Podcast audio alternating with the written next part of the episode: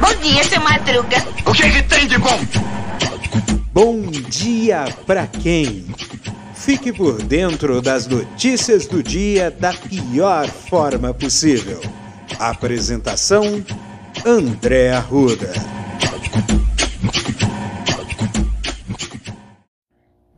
E aí, meu povo? E aí, minha pólvora? Ah, moleque, sou eu, André Arruda, e este é mais um Bom Dia.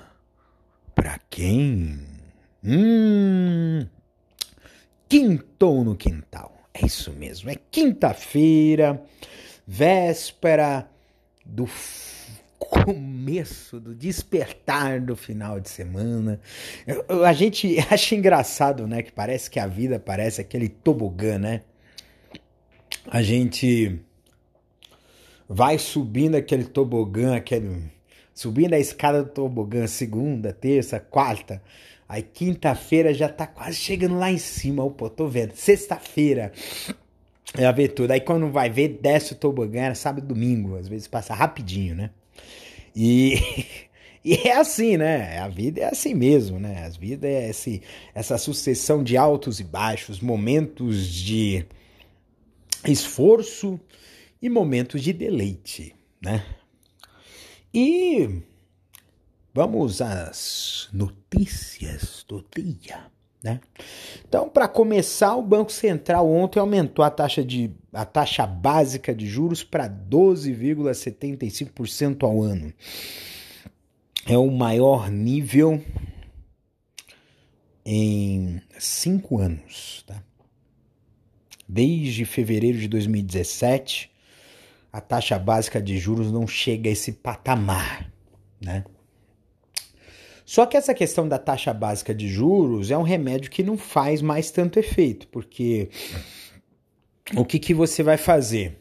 Esse taxa básica de juros vai diminuir, vai fazer com que os investimentos é, acabem indo para compra de títulos do governo, que estão pagando mais. E isso vai tirar o crédito do mercado, porque os bancos não tiram dinheiro do rabo para emprestar para os clientes.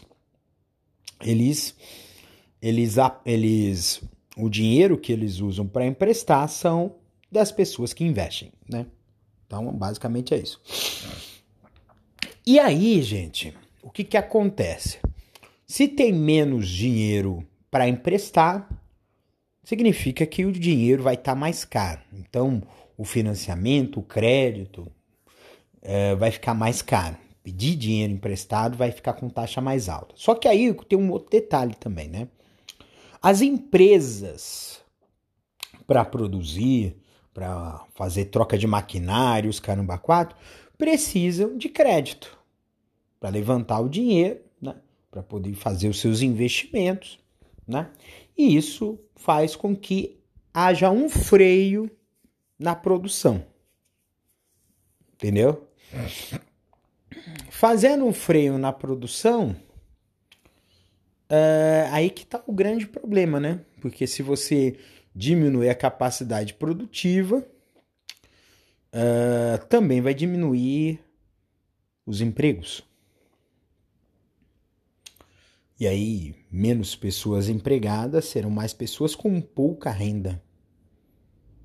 E mais pessoas com pouca renda fazem com que uh, diminua também a demanda. Isso mexe com a oferta, isso também mexe com os preços. Ou seja, é um remédio amargo, só que assim. Uh, tem muito preço que não, não quer nem saber disso, né? Então, por exemplo, o preço dos combustíveis, política de preço da Petrobras, que é baseado no preço internacional, é o dólar lá. As commodities, as coisas de alimentação, você tem a demanda também externa. Então, os, esses, o agronegócio está ganhando muito dinheiro com esse dólar alto, né? E está exportando. Só que quando você manda tudo para fora, o mercado interno fica desabastecido. Então não, é um remédio que já não está funcionando adequadamente. Porque é necessário um monte de coisa para trabalhar com isso. Você precisa trabalhar com câmbio, você precisa trabalhar com estoques reguladores para evitar o que aconteceu aí do preço do tomate chegar mais que o dobro, o preço da carne mais que o dobro, o preço da, da cenoura mais que o dobro.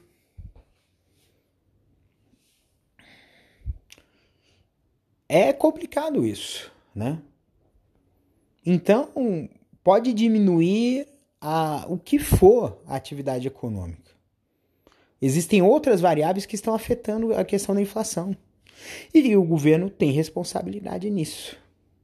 Só que assim, como eu já disse ontem, e acho que ontem ontem, acho que ontem que eu disse que o colocar um day trader para ser o ministro da economia é colocar a raposa para cuidar do galinheiro.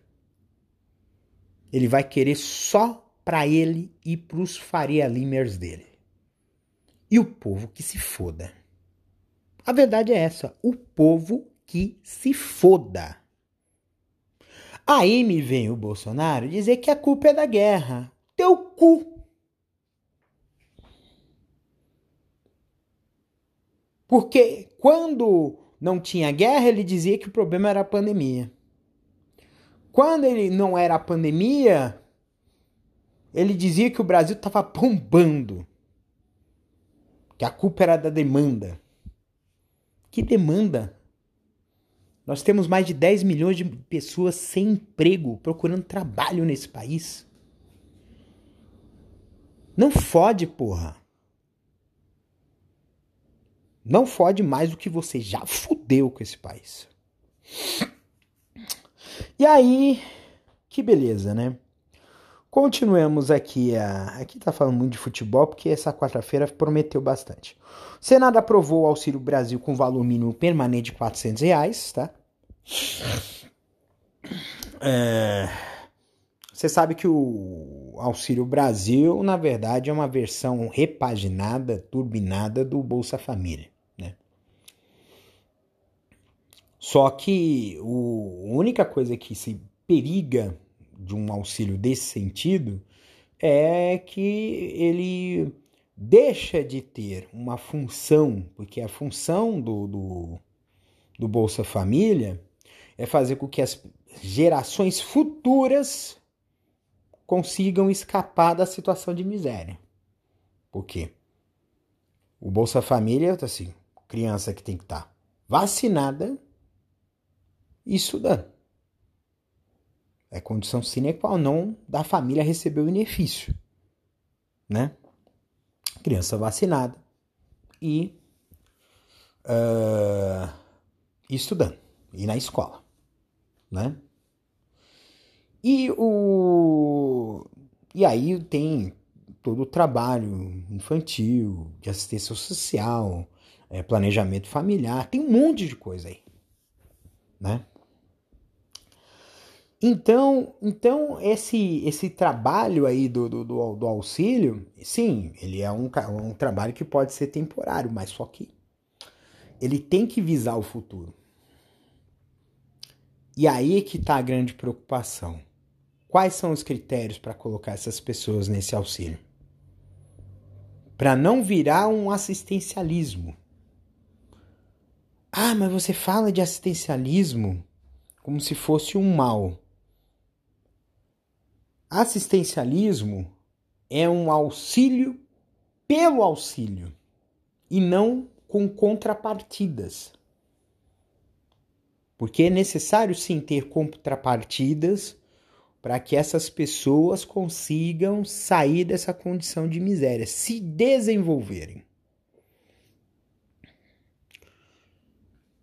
E assim vai haver mobilidade social. E assim vai ter jovens se desenvolvendo, indo para a faculdade. Pessoas que. É, gerações, né? Que estavam na década de 2000, né? para a década de 2010 conseguiram ter esse salto.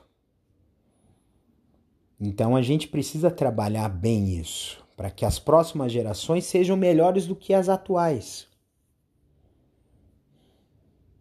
E não se tornarem escravos e reféns de uma situação de miséria imposta a essas pessoas, né? Bem, o, a Câmara dos Deputados aprovou o piso da enfermagem. Isso é muito importante porque a categoria de enfermeiros não tinha um piso salarial, isso é muito importante. Tem aqui essa treta do Silveira com o, o a tornozeleira, né? Que o cara quer realmente. Na verdade é o seguinte, a impressão que tem é que Silveira está fazendo realmente amando o Bolsonaro. Assim, eu vou fazer, vou forçar, vou forçar. Vou, vou forçar ao máximo essa questão com, com a STF. Por quê? Porque se eles ultrapassarem, nós vamos entrar em guerra. Essa é a ideia que eles estão tendo. Por isso que a gente percebe assim, putz, o STF não pode acabar com esses filha das putas? Poderia, né? Mas tem que saber fazer, é, é, é questão de estratégia.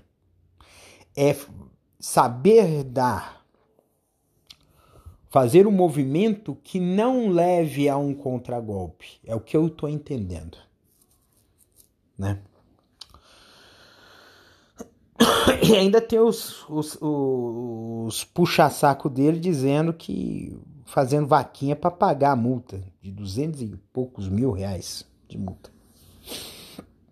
Caramba, 244 mil reais de multa é o preço do apartamento, gente. É do preço do apartamento que eu tô comprando. Ai, que vida triste, né? Ah, falar nisso. Gente, tá muito frio, gente. Hoje tá um frio danado e essa semana vai ser muito frio. Será que vai ser assim o um inverno brasileiro? Vai ser frio pra cacete? E eu tô, tô preocupado, né?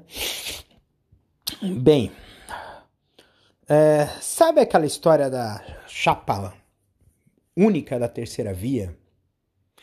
Pois é, eu havia dito que tinha vertido água né, com a saída do União Brasil. E confirmou. O União Brasil saiu né, da terceira via e vai anunciar uma chapa pura para concorrer ao Planalto. Bem, talvez seja para poder fazer cartaz, porque tempo de televisão eles têm de sobra, né? Mas nome com carisma para apresentar o a Planalto não tem. Me desculpa, 2022 é a disputa entre Lula e Bolsonaro. O restante é coadjuvante. Até o Luciro, ao meu ver, está sendo coadjuvante. E está sendo coadjuvante em parte por causa dele. Dele mesmo por causa desse tal do fora todos, né? Atirar para todos os lados, ser franco atirador. Ele ataca mais o Lula do que o Bolsonaro. E ele sendo de esquerda, ele tem que ter um pouquinho de senso. Ele ataca o Bolsonaro, sim. Mas o que está mais repercutindo, as declarações de ataques dele, as que repercutem mais são os contra o Lula.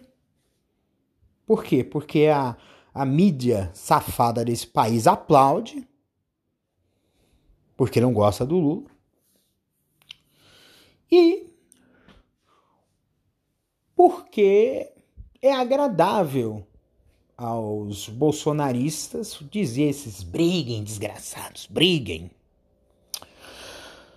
É... O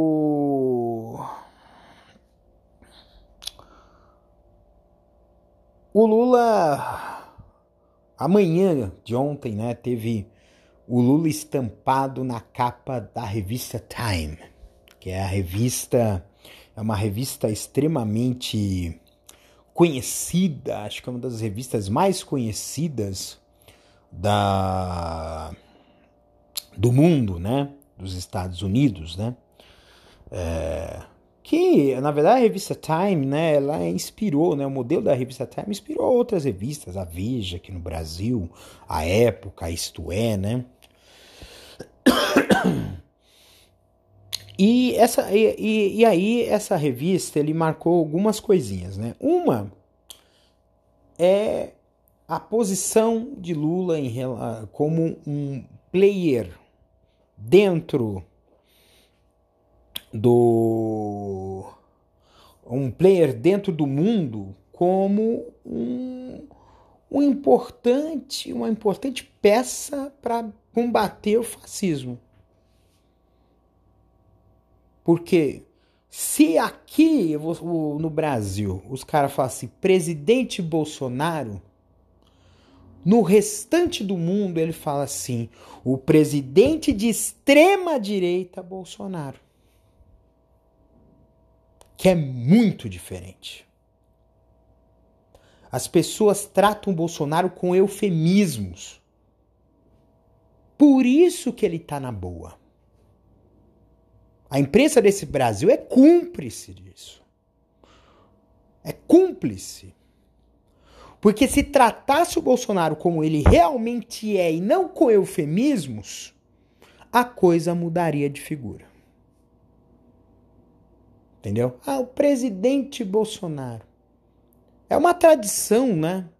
Uma tradição dessa mídia brasileira. É tradição da, da Globo, do SBT, da Band, da Folha, da Veja, do UOL, da Isto É. Tratar o governo com um certo uma certa bajulação. Tratar o, o, o, governo com uma espécie de respeito excessivo, mesmo que esse governo seja uma merda. Porque o governo Sarney foi uma merda. O segundo governo Fernando Henrique foi uma merda. O segundo mandato de Fernando Henrique foi uma merda. O governo Temer foi uma merda. E esse governo do Bolsonaro é a merda das merdas. É o governo, é o pior governo. Se considerar todos os períodos em que o Brasil viveu a democracia. Inclusive a democracia fake entre 1889 e 1930. Porque era uma oligarquia, porque era voto censitário porque a mulher não podia votar, a mulher só começou a votar depois quando teve a primeira uh, a eleição, uh, quando teve a se eu não me engano foi na Constituição de 34.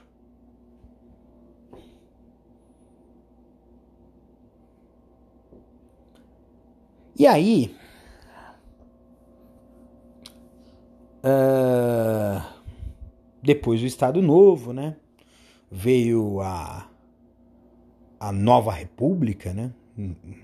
Nova República, Novíssima República, eu não sei se, se era Nova República, que é o, é o período, né? Entre 1945, né? Que quando encerrou, né? O Estado Novo, e 1964, quando teve o outro golpe militar, né? E aí, se a gente considerar todos esses, o pior de todo foi o do Bozo. O pior de todo foi o do Bozo. Até o Collor, velho, que é, foi uma merda de governo. Que eu esqueci de dizer. Que o governo Sarney foi uma merda, o do Collor foi uma merda, o segundo do, do, do Fernando Henrique foi uma merda, segundo mandato do Fernando Henrique foi uma merda, o do Temer foi uma merda. Aí tem gente, ah, mas a da Dilma foi uma merda. O segundo mandato da Dilma não posso dizer que foi uma merda. Ela cometeu erros sim no segundo mandato. Mas foi tumultuado, que é diferente. E aí o, o, o Lula ele fez uma polêmica em relação a, ao conflito da Ucrânia, né? A gente sabe que o conflito da Ucrânia, ele, a verdade é que não tem lado certo ou errado nessa história. Mas a imprensa capitalista escolheu um lado. E o lado foi o lado da Ucrânia. Mas a Ucrânia, assim como a Hungria, assim como o Reino Unido, com os conservadores, assim como o Brasil, com Bolsonaro, assim como a Argentina, com o. É Macron? Não lembro. Só sei que é o, o presidente antes do atual, né? E outros países também que teve presidentes de extrema direita, Trump nos Estados Unidos, por exemplo. Esses esses esses países, esses governos, eles foram eles subiram ao poder através da negação da política, que na prática isso é fascismo. É o neofascismo. E muito foi da negação da política. Da pecha de que o, o Estado é corrupto. O Estado não é corrupto. O Estado é corrompido. E muitas vezes é corrompido pelo capital. E esse é o ponto que deveria ser colocado. Só que aí o capital tem a mídia. E aí a mídia, o capital e a mídia vai criar um, uma visão de mundo. E uma visão de mundo que tem uma relação muito forte com, com isso, né? Nessa versão câmera indiscreta do é de um de um repórter que foi apresentador que agora tá na internet e que se bandeou pro lado da extrema direita, mas sempre foi sommelier de coturno. Nem vou dizer o nome desse cabra, mas acho que alguns de vocês já ganharam quem é. E,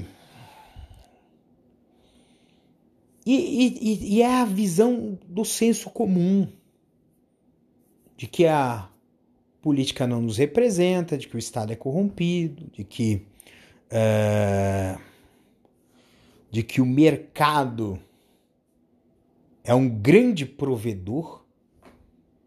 Daí aquela história ridícula do neoliberalismo, né? E tudo mais. Porque isso faz com que o jogo da política fique nas mãos de poucos, porque é essa a ideia. Nas mãos de, de poucos, que é, é as mãos do capital. A sociedade civil fica de fora. Na verdade, a ideia é fazer com que a sociedade civil, que as instituições, que o, as associações de bairro, que os sindicatos, é, que os trabalhadores tenham uma visão clientelista do Estado. Abram a boca quando estiver precisando, mas que obedeçam fielmente aquilo que a gente está mandando. E é esse ponto que a gente precisa colocar em, em voga aí, tá?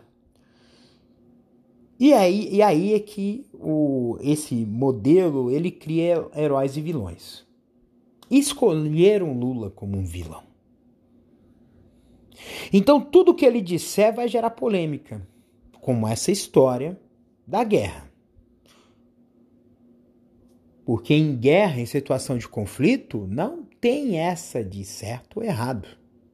É um conflito. Ah, mas você está falando que eu sobre o neonazismo, né? Tanto é que o dizem que o o, o Putin vai declarar guerra à Ucrânia daqui a alguns dias, que é o dia é, é, eles chamam de Dia da Vitória.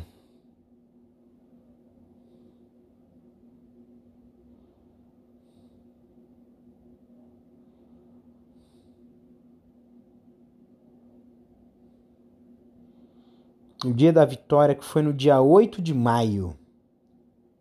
Dia 8 de maio, eles vão.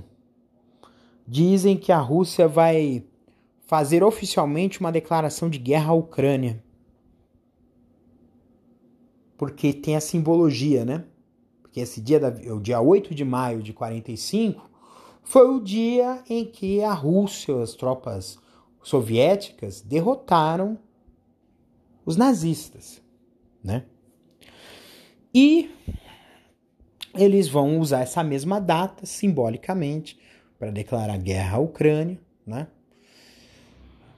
Para poder é, mostrar para o público interno russo, que tem uma, uma mídia totalmente controlada né, pelo governo russo, é, de que está sendo uma guerra contra o nazismo, o nazifascismo. Mas a gente sabe, é, e eu já disse, acho que em alguns episódios anteriores, e eu torno a repetir, que a questão que leva a Rússia a fazer uma operação militar Isso é, o, isso é o que eles dizem, que na verdade foi uma invasão. Invadiram um outro país. Né? Invadir a Ucrânia, ela tem uma relação muito mais interna da Rússia do que externa. O intuito de Putin de invadir a Ucrânia não é nem questão econômica, porque ela está sofrendo embargos e as oligarquias russas estão sofrendo os impactos desses embargos econômicos. Né? Mas o ponto aqui é o seguinte: é manutenção do poder. Putin quer continuar no poder. E para isso vai criar, vai entrar na estratégia do inimigo externo e inimigo interno. Na verdade, os inimigos internos que ele escolheu, que são os LGBTs, as pessoas que são oposição a ele, são vistos como inimigos internos. Assim como foi aqui no Brasil, né? Durante a ditadura, foram escolhidos os comunistas, socialistas, como o inimigo interno. Uma tática bem manjada e é uma tática que foi usada nos Estados Unidos, a história do inimigo externo, inimigo interno. Mas a Ucrânia foi considerada um inimigo externo porque havia interesses uh, aquela região que foi dado como separatista ali, é a região que tinha, tem muito russo e ainda que tem muita, muita riqueza ali em disputa. Mas tudo isso é para manter o poder. Essa estratégia foi usada na Argentina. Os militares usaram essa história do inimigo externo que gerou a Guerra das Maldivas. No fim das contas, a guerra durou poucos meses. Os britânicos venceram a guerra contra os argentinos e a ditadura argentina se abreviou em função disso. Então, então é, é um ponto que a gente precisa colocar em voga aí, tá? E aí, é, eu falei muito dessa história aí do, do, do, Lula, né? Mas é, a verdade é que assim, o, o Lula está tendo esse. Essa, está cada vez mais se consolidando como o anti-Bolsonaro. E por ser o anti-Bolsonaro, as forças, muitas forças estão se aglutinando a ele. inclusive fora do Brasil. Fora do Brasil está se falando muito disso. E fala muito disso por uma razão simples. Porque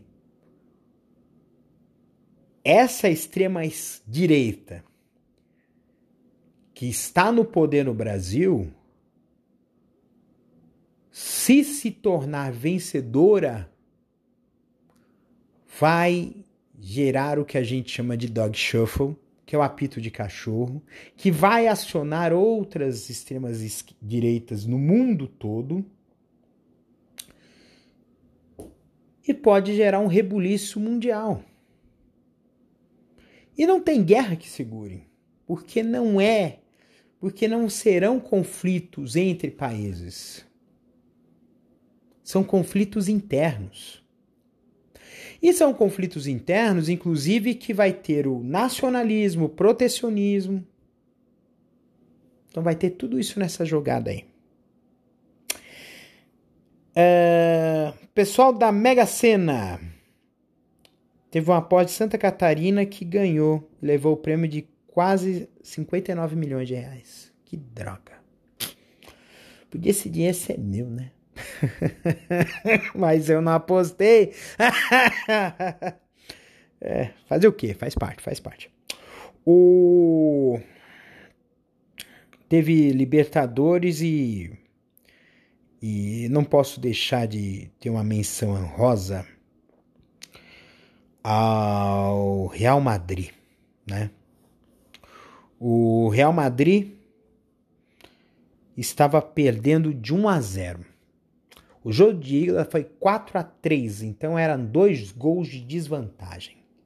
Em dois minutos, Rodrigo faz dois gols, leva a disputa para a prorrogação e depois tem um pênalti a favor do Real Madrid que sacramenta a classificação do Real e a eliminação do City. Na minha opinião, o Guardiola, eu sempre falo assim, Guardiola, quando ele perde, assim, ele é eliminado da, da Champions, eu falo assim, o Guardiola guardou a viola. Né? O Pepe Guardiola, ele foi bem no primeiro tempo, porque segurou o ímpeto do Real, inclusive fez bons ataques. Foi bem no segundo tempo até a metade quando estava ganhando de 1 a 0. Depois, quando tomou a virada, parece que perdeu o controle. Tá? Perdeu o controle. No segundo tempo da prorrogação, o time do City estava naquela correria, naquele abafa, desorganizadíssimo. Perdia erros bobos, quando tomava contra-ataque fazia falta besta. Teve um caba lá do. do uh, eu acho que assim. O, o, o, jogador que acredito que foi um, um dos que teve a atuação.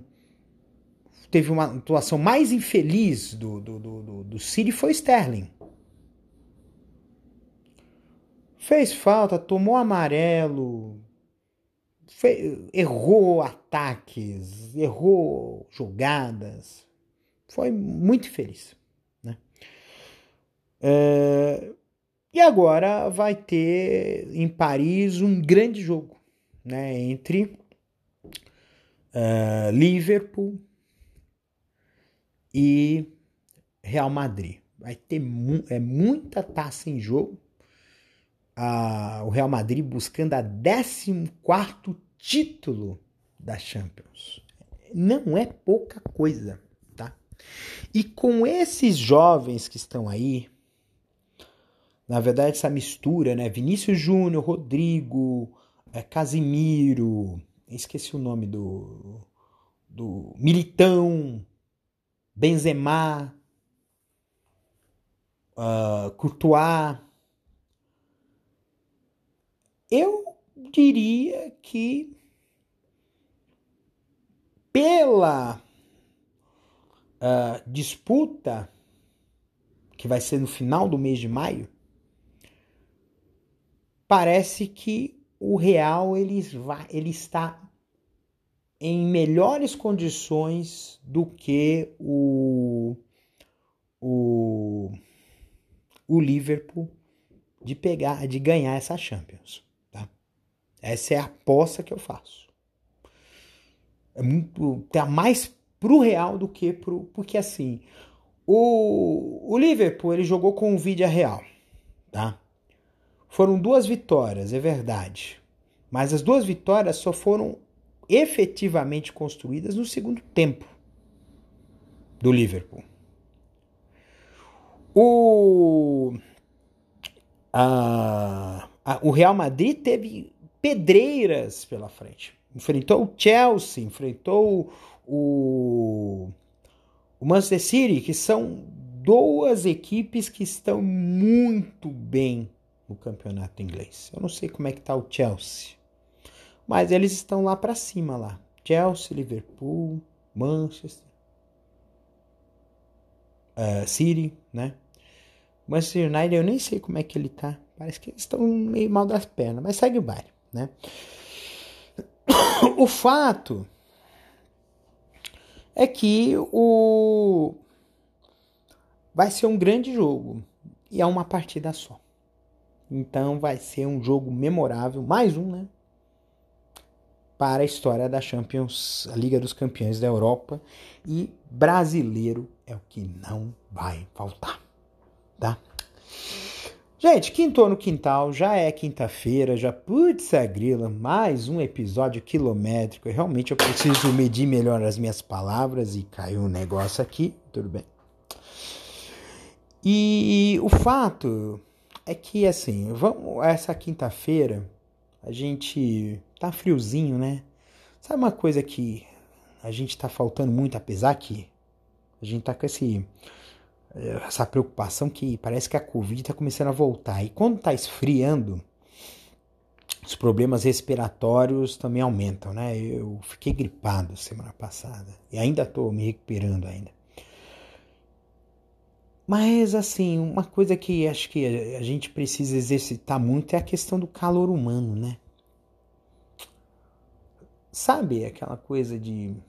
Esse calor humano não precisa ser aquele abraço caloroso, não. Às vezes, uma palavra doce, uma atitude cortês, uma gentileza. Isso também é calor humano. É calor humano porque é encontrar a outra pessoa com uma visão mais mais receptiva. Receber o outro. Acho que é uma coisa que, que a gente precisa ter em mente, né? Porque a gente está muito nas nossas panelas, muito nos nossos iguais. A gente precisa quebrar um pouco as nossas panelinhas. A gente precisa conhecer outras pessoas. A gente precisa ver as outras pessoas com um olhar mais empático. Por que não? Então vamos exercer isso, né? Gente, então é... que essa quinta-feira seja uma quinta-feira gostosa e calorosa e aconchegante como um abraço. Sinta-se abraçado nessa quinta-feira. Um beijo no coração de vocês, cuidem-se até amanhã, porque amanhã é sexta-feira, episódio 73. Este episódio é uma produção da Castor AMT www.castor.com.br. Você pode encontrar este episódio e muitos outros do podcast Castor e seus escapes no endereço anchor.fm castor ou nas principais plataformas de podcasting Spotify, Apple Podcasts, Google Podcasts, Overcast, Castbox, Pocket Casts, Radio Public, Stitcher, Deezer, Tuning, Resso, Amazon Music e Audible. Siga o podcast nas mídias sociais. Os endereços estão na descrição deste episódio. Thank you.